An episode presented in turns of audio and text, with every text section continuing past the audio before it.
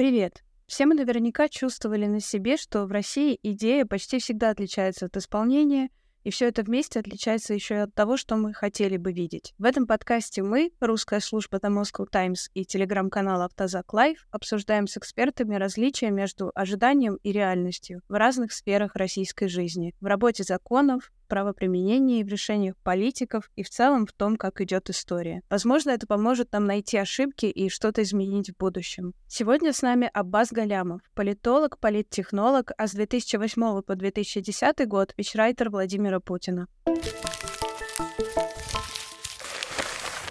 Здравствуйте, Аббас. Спасибо большое, что согласились с нами поговорить. И первый вопрос у нас такой. Вот вы как человек, который одновременно и политтехнолог, то есть понимает то, что происходит с какой-то более абстрактной точки зрения, и человек, который непосредственно работал с Путиным. Вот можете попробовать описать, зачем вообще Путину понадобилась эта война? Как работает этот механизм, когда ты как президент делаешь то, что по сути никому не нравится, потому что даже среди тех, кто поддерживает Путина, очень мало кому нравится или выгодна или удобна война, но при этом ты получаешь массовое одобрение и продолжаешь оставаться у власти. Граждане теряли интерес к э, вот после 18 века этот тренд наметился, и он все, все больше ускорялся. Граждане потеряли интерес к внешней политике. Ну, стремительно его теряли.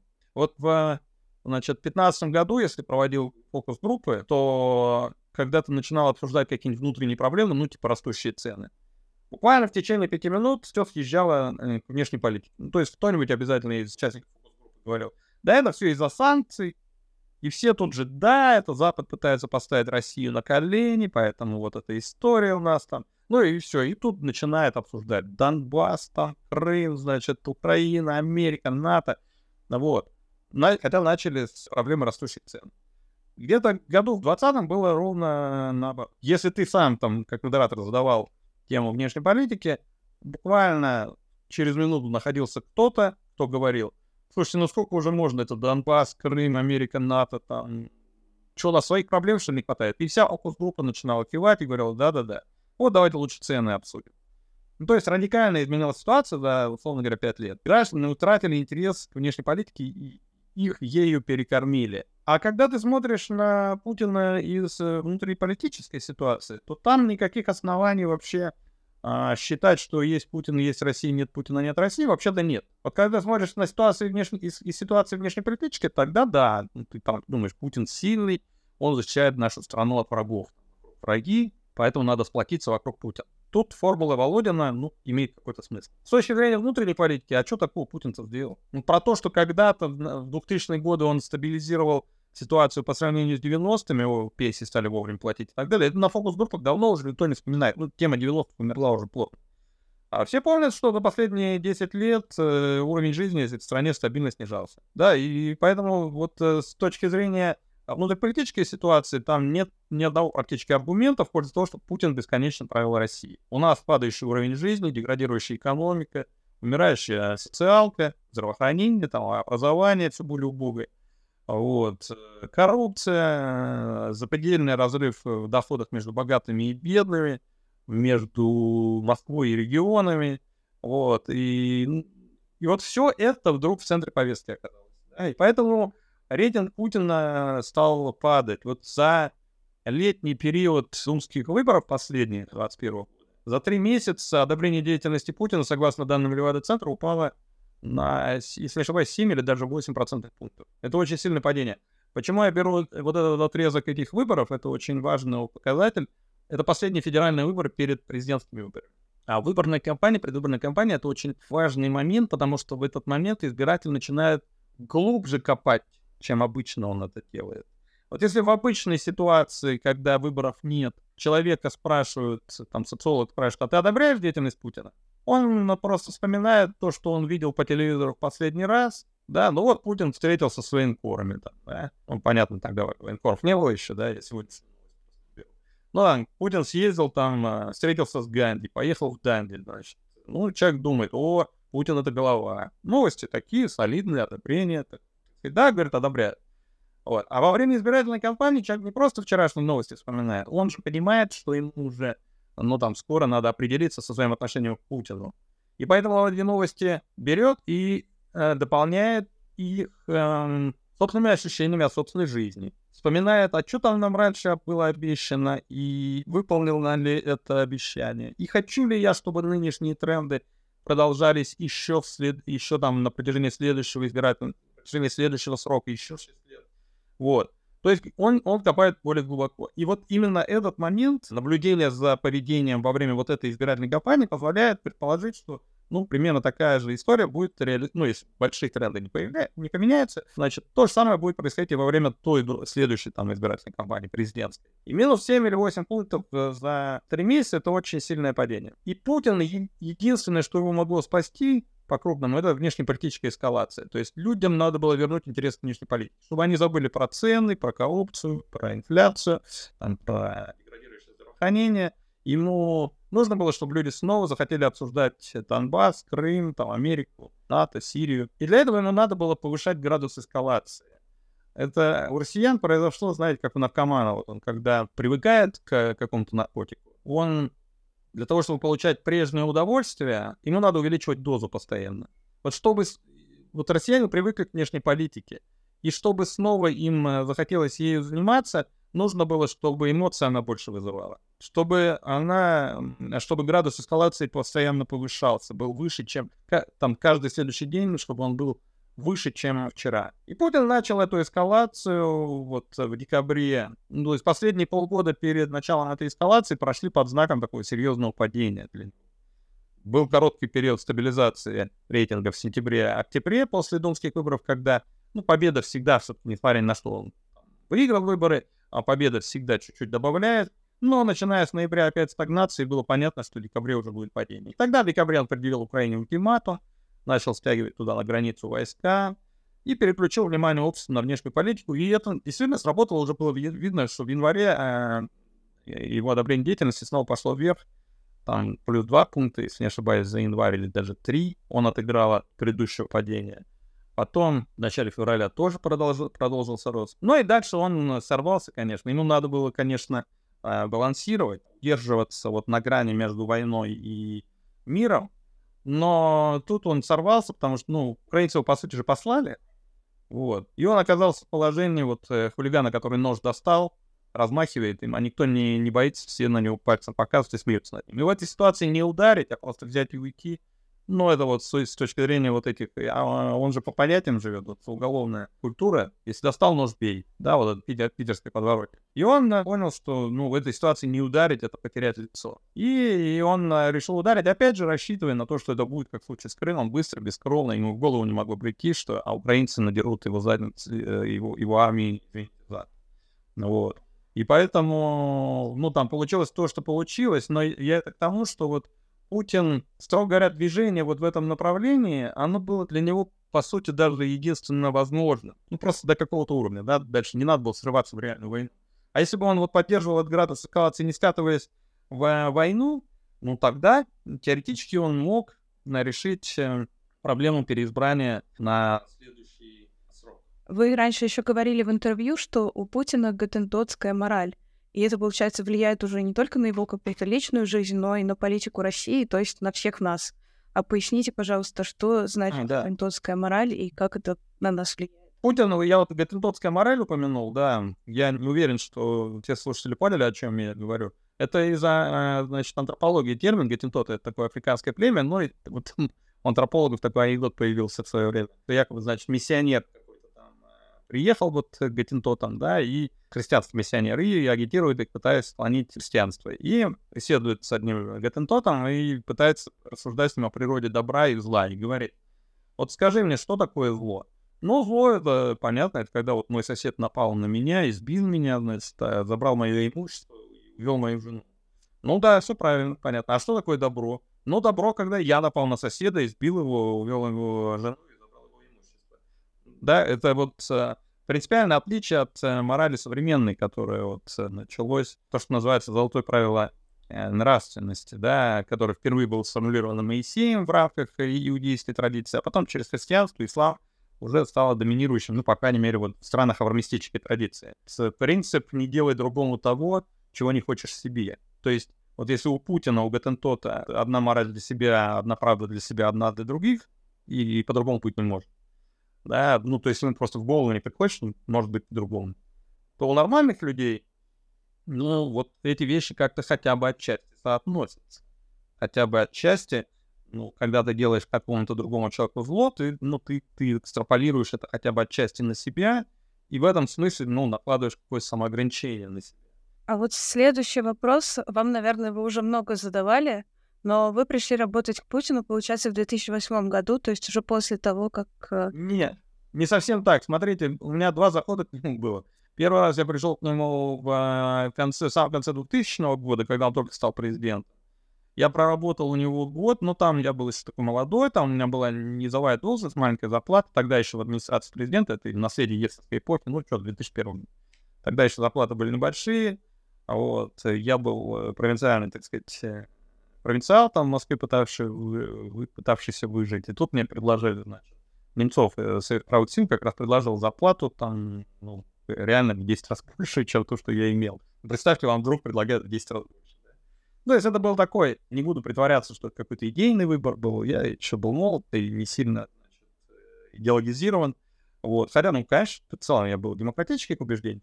Ну, в общем, в первую очередь я пошел к по соображениям. Ну и плюс пост, э, все-таки там я обычный клерк, сижу, пишу там за компьютером э, в кабинете, а тут, ну, пресс-служба уже такая начальственная должность.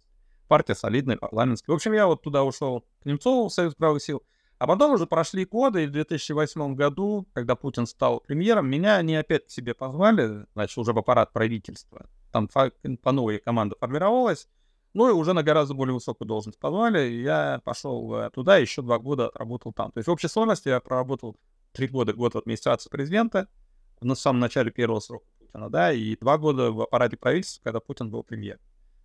Как-то так было. Да, и вот вы сказали такую фразу о том, что в 2004 году Путин сам бы удивился, если ему сказали, что он делает сейчас — и вы наверняка тоже не могли этого предположить. И вот как раз такой вопрос, какие у вас были ожидания, как вы представляли себе будущее России, Путина и ваше в этом участие в 2008 году, и что, видимо, изменилось, потому что вы уволились, ну, судя по всему, потому что это перестало совпадать с реальностью. В 2008 году а, у меня, как и у всех людей либеральных убеждений, надежды прям воспылали мы надеждами значит, э, все то негативное, которое было до этого, казалось, имеет шанс прекратиться, и мы сейчас вырулим на столбовую дорогу. Выбирая между, значит, разными вариантами преемника, Путин выбрал очевидного так, либерала, хотя бы и системного Медведева, да. Медведев приходит во власть со словами там «свобода лучше не свобода», «Россия вперед», помните, да, перезагрузка отношений с Америкой, ограничение всевластия силовиков, тогда, ну, казалось, Путин все там будет заниматься исключительно экономикой. Вот сейчас мы, ну, то есть, наконец-то, там, несколько раз мы сворачивали не туда, но сейчас, наконец-то, вот свернули именно туда, куда надо.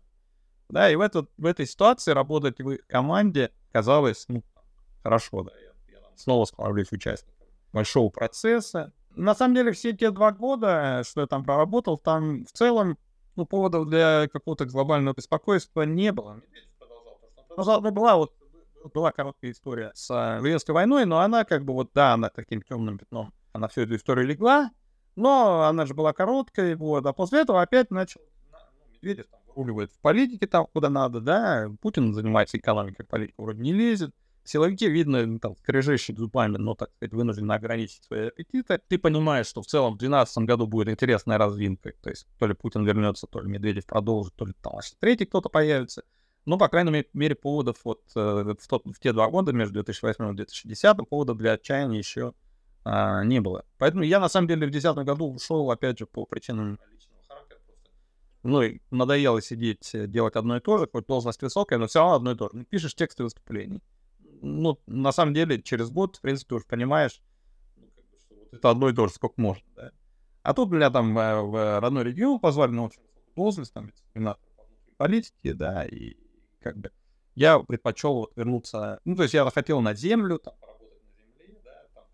сменилась власть в моей родной Башкирии, вместо старого Заслова Бабая пришел такой медведевский модернизатор Хамитов, и он меня позвал к себе в команду, там, значит, давай вот помогать, будем Башкирию модернизировать. И я так думаю, вот я поработаю на земле, и ушел от Путина. То есть в тот момент не было этой идеи конфликта.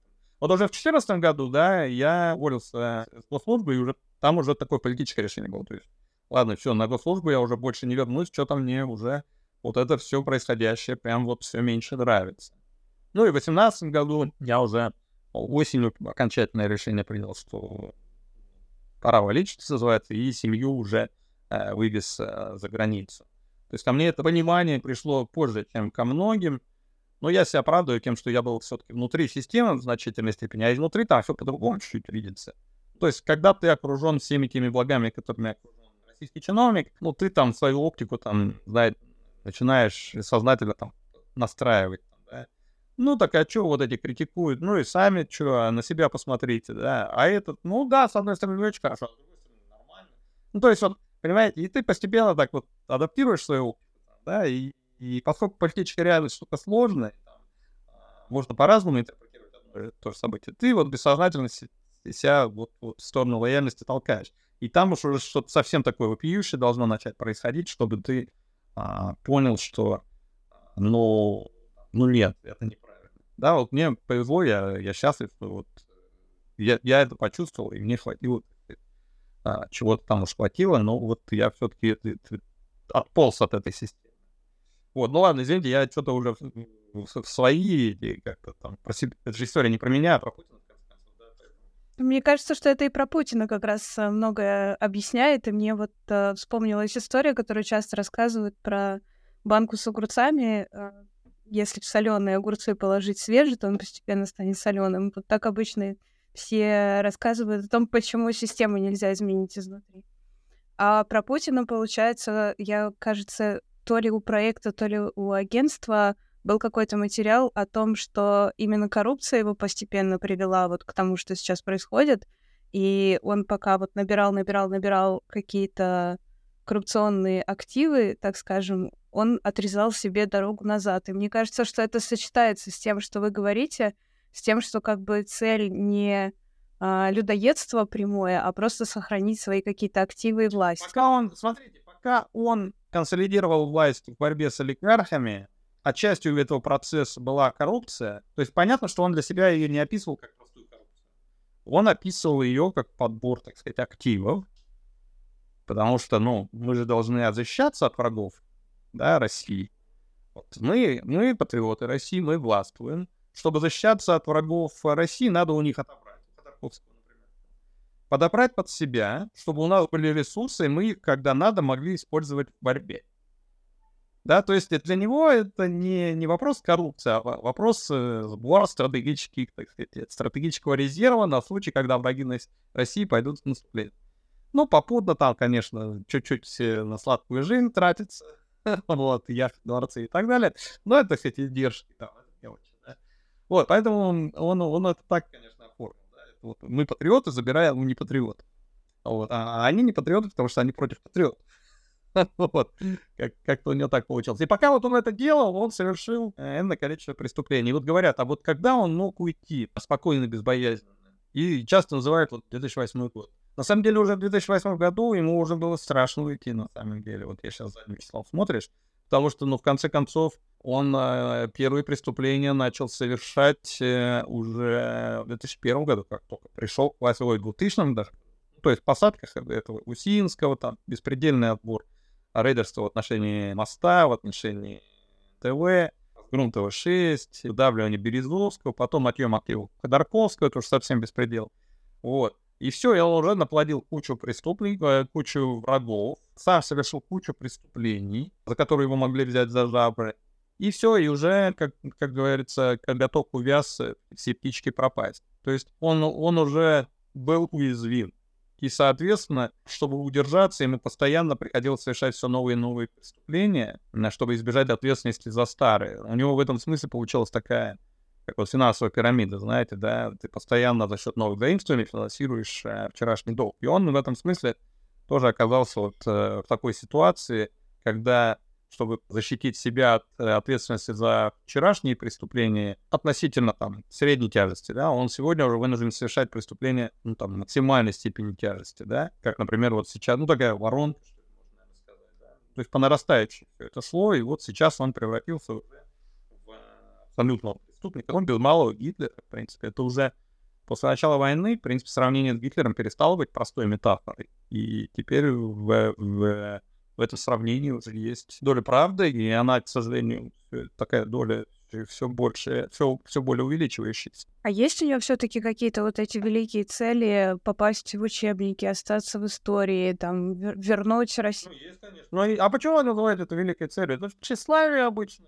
из того, что я слышу, это немножко противоречит. Вот одна какая-то очень прагматичная вещь — сохранить пост и как бы развязать войну для поднятия рейтинга, потому что ты не можешь уйти, потому что ты наворовал, надел преступление и уйти не можешь. А вот это как будто бы какая-то другая история, которая может как-то сочетаться, но она должна как-то хитро очень переплетаться вообще противоречивое. Ему хочется не просто материально. Понимаете, вот есть примитивные люди, типа Лукашенко, да, и, и, и, и ну, вот там просто, знаете, там сладко есть, командовать людьми, иметь возможность утирать об них ноги. Вот Лукашенко наслаждается этим. Ему этого достаточно. О месте в истории он не задумается, он в этом смысле ну, там колхозник. Путин, он, конечно, не такой, он более сложно устроен. Ему просто сладко есть, мало вытирать ноги от людей, в принципе, вообще не очень нужно. Ему нужно вот видеть себя уже вот в одном ряду с а, великими историческими деятелями. Иваном Грозным, Петром Первым, Сталином, а, вот. И он, а, поэтому он пытается удовлетворить все свои потребности. Ну, знаете, вот как пирамида потребностей, да? Ну, человек не одной потребностью живет. У него бывает много, ну, у примитивного человека их меньше, у сложного человека больше. Ну, Путин в достаточной степени сложен, чтобы иметь больше, чем одну потребность. Но при этом интеллектуальный уровень, вы сказали, у него, как, по крайней мере, ниже, чем у Немцова. Я не, я не говорю, что ниже, чем у Немцова. Да, да. Да, но я точно не назову его дураком, и я даже не соглашусь, вот помню у Пугачева, я а, в каком-то интервью слышал, он говорит, да вот Путин там, он ни одной книги вообще не прочитал за всю свою жизнь. Я не знаю, может быть, он э, в какой-то момент перестал их читать, но, например, вот прям, как говорится, за что купил, зато продаю, в 2001 году, это, по-моему, был 2001 год или конец 2000 В общем, это была первая поездка Путина в э, Германию, он тогда выступал выступил перед Бундестагом. Можно даже это выступление найти. Он там на немецком говорил. И вот я помню, написали текст его выступления и отправили ему э, на согласование. И сидели, ждали, пока он ну, пришлет обратно свои правки. Вот вечером это, помню, уже было. Приходит от него правки. Нас там человек 5-7 было, ну так много людей сидело значит, ждала. Приходят от него правки, вот мы смотрим, разбираемся, и там на полях его будет написано, вот почти дословно цитирую, «Прошу добавить сюда цитату кого-нибудь из классиков немецкого романтизма 19 века». Дословная цитата. Ну, то есть он как минимум э, знал о том, что есть такое понятие, как немецкий романтизм. Вот, что-то мы уже добавили, я уже не помню, кого там. Значит, ну, вот, вот такой запрос. Поэтому, не, он, он не дурак, к сожалению, для всех нас. Вот с точки зрения, по крайней мере, глубины, да, скорость, ну, про скорость не скажу, поскольку я лично с Путиным вот так, чтобы как с вами разговаривать, или как я с Немцовым разговаривал, с Путиным, брать не буду, никогда не общался, я недостаточно высок. То есть я, да, его видел много раз живьем там во время самых разных совещаний, открытых, закрытых, широких, узких, но поэтому про скорость все-таки говорить не буду, поскольку лично не общался, но это тоже достаточно скоростной, не тормоз. Но он э, ну, по крайней мере, с точки зрения глубины, или я бы сказал, глубины помноженной на скорость, он, он нарисовывает с моей точки зрения а если немножко вот в завершающей какой-то, наверное, части поговорить о будущем, а, какие, от каких акторов сейчас зависит, что будет дальше с Россией вот в войне? Понятно, что от Путина, там умрет он или не умрет, э, передумает он, не передумает, а кто еще может на что-то повлиять? Вот вы в последнее время, например, часто комментируете конфликт Пригожиной и Шойгу, и все спорят о том, важно это или не важно, может ли Пригожин сыграть какую-то роль. Вот какие есть акторы, а кто просто вот сейчас важен, а потом есть. В первую очередь это, конечно, ВСУ, это Зеленский, в том смысле, что Зеленский отвечает за консолидацию украинского общества его готовность э, терпеть дальше, потому что, понятно, они, украинцы, переносят колоссальные лишения, и чтобы продолжать, э, чтобы нация продолжала быть настроена воинственно, не, не, не заныла, так сказать, да, не начала говорить, да ладно, черт с ним, давай уже хватит, сколько можно, вот, чтобы она продолжала быть настроена решительно, ну, тогда и ВСУ воевать легче будет, да. Вот, армия — часть общества. Ну, то есть вот ВСУ, Зеленский как э, политик, который отвечает за мобилизацию украинского общества. Ну и, конечно, а, Запад, в первую очередь, Америка, Байден, руководствующий там ключевых европейских стран, да, потому что оружие. Но а, внутри России фактор Путина слабеет. Путин, очевидно, теряет контроль над ситуацией. Он по-прежнему остается политиками номер один в стране, но его лидерство уже не настолько безусловно, каким было еще полтора года назад, до начала войны. То есть у как бы, коллективного Путина, да, у окружения, у ключевых чиновников, э, у них вот вместе уже появился блок-пакет, если можно так выразиться.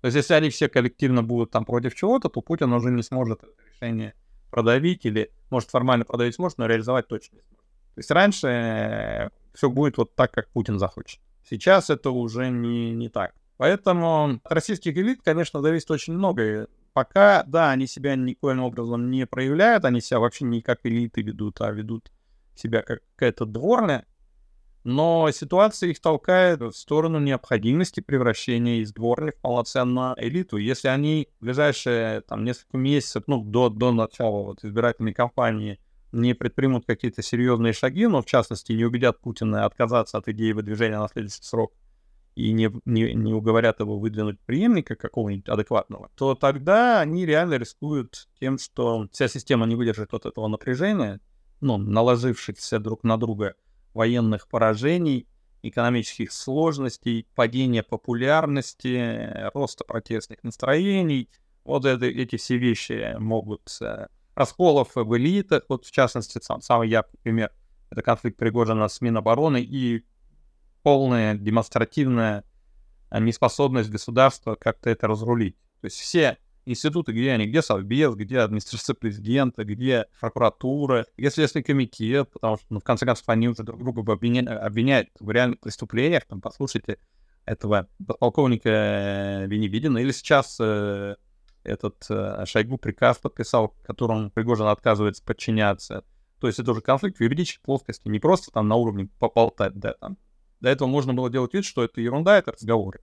А теперь-то это уже обвинение в конкретных преступлениях, отказ подчиняться юридически оформленному а, решению, да, или Пригожин обвиняет Шойгу, уже тоже на бумаге написано, армейское руководство ворует на, продукт, на продукты питания вот в ходе СВО. Пригожин уже вот на, про это написал публично. И опять же, правовая система на это никак не реагирует. Ну, то есть это очевидный такой распад государственных институтов, институциональный коллапс. Ну, еще не коллапс, но и такой паралич уже который, ну, если сейчас что-то не исправить как-то срочно, но превратится в коллапсы, ну, такая предреволюционная ситуация, в общем-то, в значительной степени. Так, властная вертикаль разрушается, иерархия уже перестает быть безусловной. И, и вот эти все вещи, факторы, там, падение популярности, приближающиеся выборы, там, военные поражения, институциональный паралич, э, элитные конфликты, все это в совокупности реально может создать ситуацию, проблему, которую система может и не пережить конце концов, ну, строго говоря, не такие империи рушились. Да, и у нас на территории России, слушайте, за последние сто лет мы коллапс двух систем пережили в 17 и в 91 да, поэтому утверждать, что такое невозможно и никогда там такого не было, нельзя. Было как минимум дважды за последние сто лет.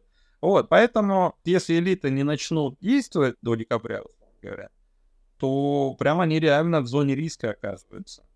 Поэтому вот, вот ключевой актор э, это российский а, истеблишмент. Но на самом деле появляются постоянно новые какие-то игроки. Например, вот э, кто мог подумать еще там месяц или полтора назад, никто всерьез не воспринимал этих э, ребят из добровольческого корпуса или вот этого Легиона Свободная Россия. А сейчас, глядя на то, что как они там расправляются с путинскими силовиками в Белгородской области, ну, ты понимаешь, что на самом деле вот новый сценарий, в принципе. То есть, если они сейчас поднакачают э, мускулов и начнут не просто там рейдерить эту, эту территорию, а захватят ее надолго, и если они окажутся политически достаточно профессиональными, пока там нет подтверждений, смотреть.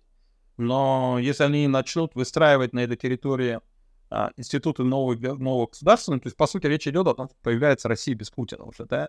Если они там начнут формировать новые институты власти, да, особенно если они сумеют договориться со старой оппозицией, но которая все-таки худо-бедно представляет интересы протестного протестной части российского общества, а это сейчас до трети избирателей. Вот. Причем наиболее активных, наиболее качественных избирателей, там, живущих в крупных городах с э, более высоким уровнем дохода, чем лоялисты, э, более высоким уровнем, уровнем образования, социальной активности. Да, то есть это такой, это больше, чем просто треть. Качественная треть. И вот, э, и как бы то ни было, там, э, значит, да, сейчас э, старая оппозиция, вроде бы она не приделась либо в тюрьмах, либо э, в Европе. Но значительная часть избирателей пока вот, ну, за ними. Их политиков, которые от их имени говорят, нет. И поэтому РДК а, и русским регионам, ну, теоретически их позицию укрепит, если они каким-то образом этот диалог наладят. Совершенно не факт, что сумеют наладить, но не исключено, что и наладят да, и поэтому вот потенциально тоже новый мощный игрок, и может быть очень мощный. Это какой-то сценарий, в котором гражданская война, мне кажется, должна начаться. Если какой-то регион сейчас, получается, отделится, и там какие-то войска его Это элемент гражданской войны, но до полноценной гражданской войны, я думаю, это, скорее всего, не дойдет. Сам факт того, что вот появилась эффективная, более-менее политически эффективная какая-то Россия без Путина, приведет к политическому усилит элементы политического кризиса, которые мы и сейчас уже наблюдаем в системе, до такого состояния, что эта система рухнет. То есть не, не надо будет РДК идти на Москву и штурмовать прямо Москву, как это делал когда-то там Мао Цзэдун или Фидель Кастро. Понимаете, сейчас, последние десятилетия гражданских войн, э, помимо этноконфессионального фактора, вообще не, не, не возникает. То есть, если посмотреть на последние гражданские войны, то это всегда что-то типа там а, противостояния суннитов с шиитами в э, Ираке. А, по-настоящему серьезным мобилизационным потенциалом в современном обществе обладает только вот этни- этничность и религия. Но это не про Россию. У нас-то 80% населения, э, строго говоря, русские, да, и православные, поэтому элементы гражданской войны теоретически возможны в национальных регионах, особенно на Кавказе но не в масштабах всей страны, да. Ну, просто надо уточнять, когда мы говорим о гражданской войне, потому что как, там в силу нашего исторического опыта, когда в России говорят о гражданской войне, все сразу представляют себе ту войну, которая последовала за революцией 17 года. Но вот э, такого рода, вот чтобы конфликт в основе гражданства противостояния таких масштабов лежал, лежала не этничность и не религиозность, а какие-то другие типы стратификации, ну типа труд против капитала, так сказать, да, но в последние десятилетия это вообще не было. Где-то остаточное явление таких гражданских войн еще есть.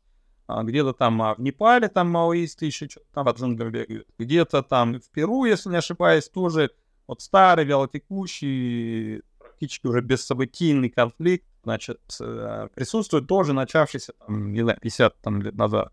А, вот. а среди свежих таких конфликтов, повторюсь, вот, э, кроме профессиональных, последние десятилетия не возникало. И, поэтому, и это позволяет надеяться, что и в России мы обойдемся без вот такого полноценного, так, такой масштабной гражданской войны. Но элемент гражданской войны, собственно говоря, во всем этом, конечно же, есть. Строго говоря, в противостоянии Шойгу с э, Вагнером тоже есть элемент гражданской войны, начинающийся, так сказать.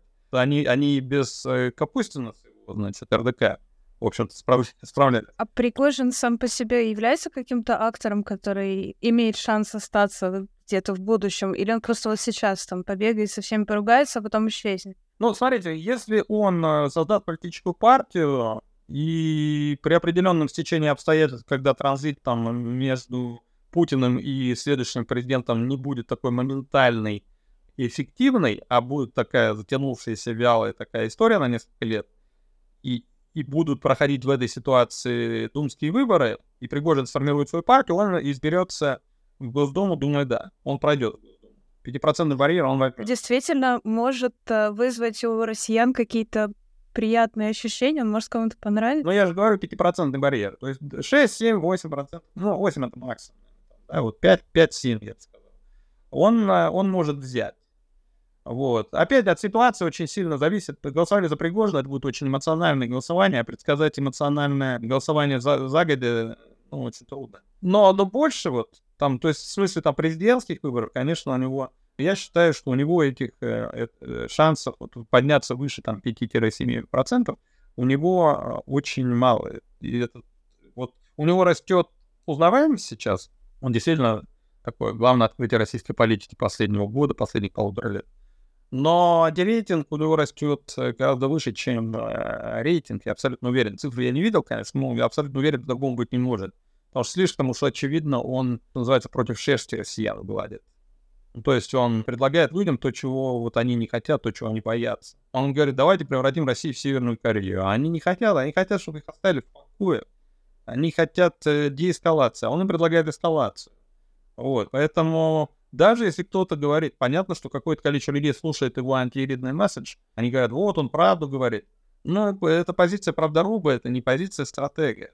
Просто потому что ты говоришь правду, это не значит, что у тебя тут же просится голоса, как за человека, который, которому люди хотят вручить власть над страной. Конечно, нет. Он транслирует э, очень негативные эмоции, он транслирует ненависть, злость. Люди не хотят такого лидера, люди хотят лидера позитивного, а он он же, он же видно, он искренне ненавидит людей, он их презирает. Да, не, помимо, это, этот месседж транслируется помимо его даже слов, помимо того, что он э, говорит просто своим внешним видом, он просто вот э, демонстрирует ненависть. Помните так называемое завещание Ленина? Ленин написал, его главная претензия к Сталину была по поводу его глупости и нетерпимости. И он пишет, что этот, этот недостаток вполне приемлемый кругу, так сказать, своих товарищей, становится абсолютно недопустим в ситуации с, с генсеком. То есть Ленин на самом деле понимал, что ну, нельзя вот на таком негативе править большими массами, править социумом. А Пригожин, вот он, он такой. И вот таких претензий, на самом деле, ну, я могу много перечислить, которые вот мне просто я как политтехнолог ну, смотрю, я понимаю, что вот предложи мне, он там, давай вот компанию проведем, ну, я бы 10 раз подумал, а вообще связываться или нет, потому что ну, шансов не видно. Давайте в завершение, вот чтобы закончить на какой-то позитивной ноте, предложим какой-то позитивный сценарий выхода России из этой ситуации, развития событий. Я обычно боюсь задавать этот вопрос спикерам, потому что все говорят, что еще 30 лет все будет ужасно, но у вас... Я в этом смысле оптимист, причем, ну, мой оптимизм такой прагматический.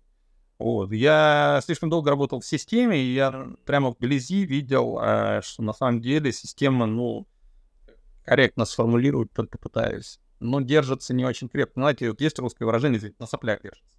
Но на самом деле другого не подберешь, извините за формулировку. Такая не совсем крепкая система.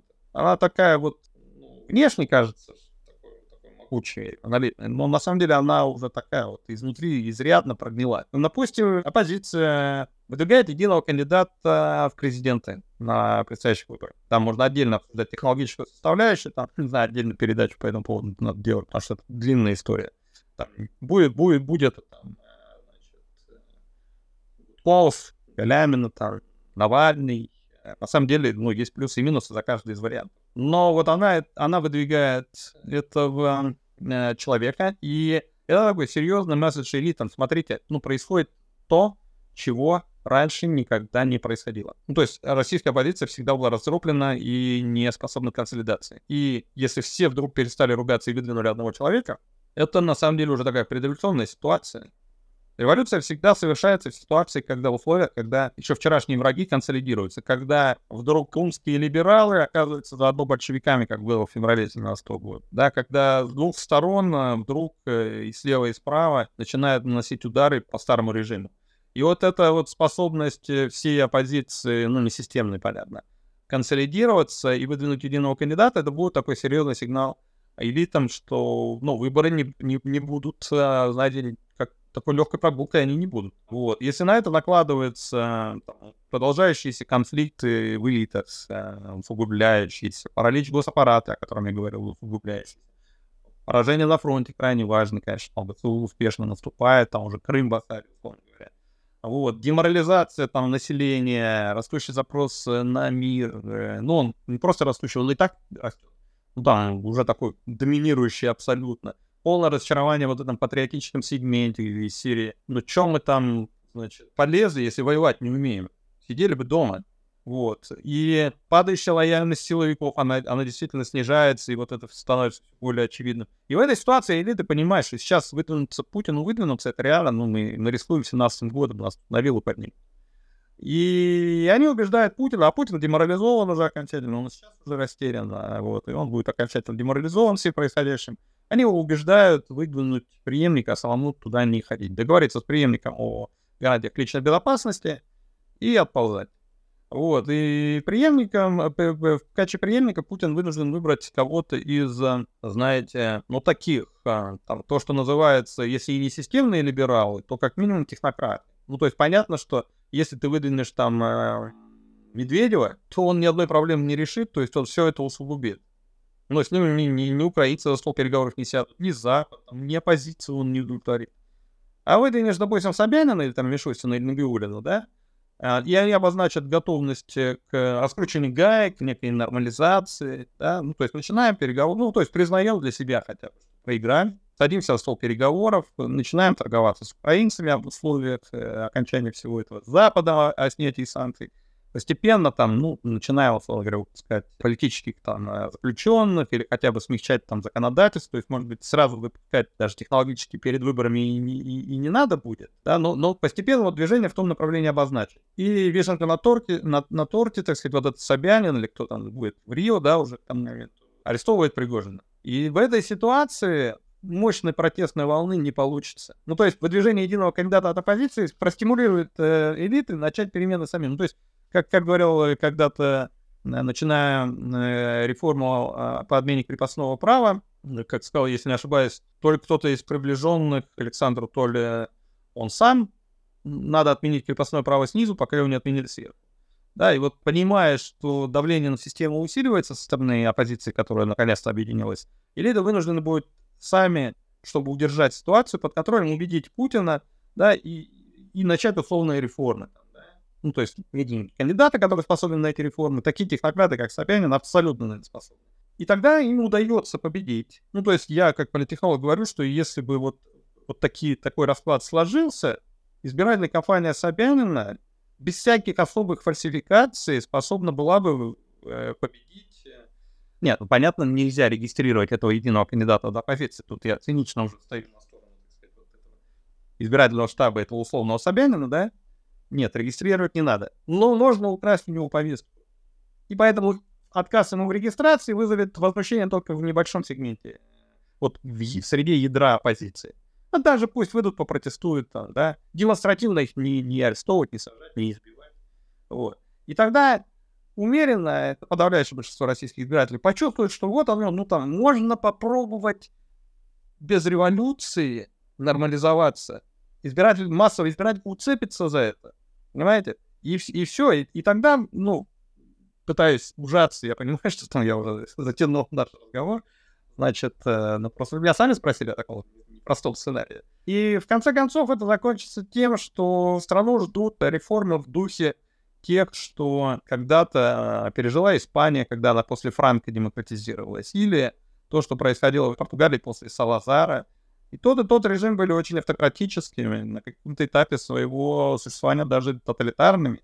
Ну вот, и очень агрессивными были, особенно Португалия, части своих африканских колоний. Ну, то есть э, колониальная война, та война, которую ведет сейчас Россия, она сродни там тем воинам, которые вел Салазар в Африке. Колонии хотели отделиться, и вот э, Салазар их пытался удержать. Та же самая история. Здесь правительства хотят жить отдельно, а Путин и его прочие имперцы пытаются их удержать. Это империалистическая война.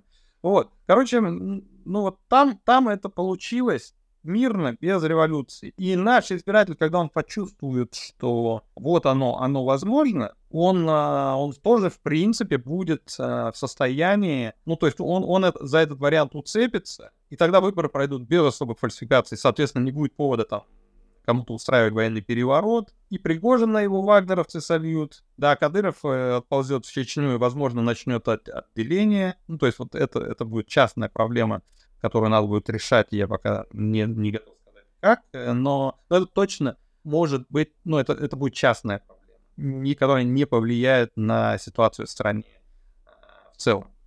Вот. Я этот сценарий вижу как вполне э, реалистично. То есть он, с моей точки зрения, точно не является завиральным. Да, много чего где там должно склеиться, но в нынешних условиях, когда ситуация, ну, реально безумно уж.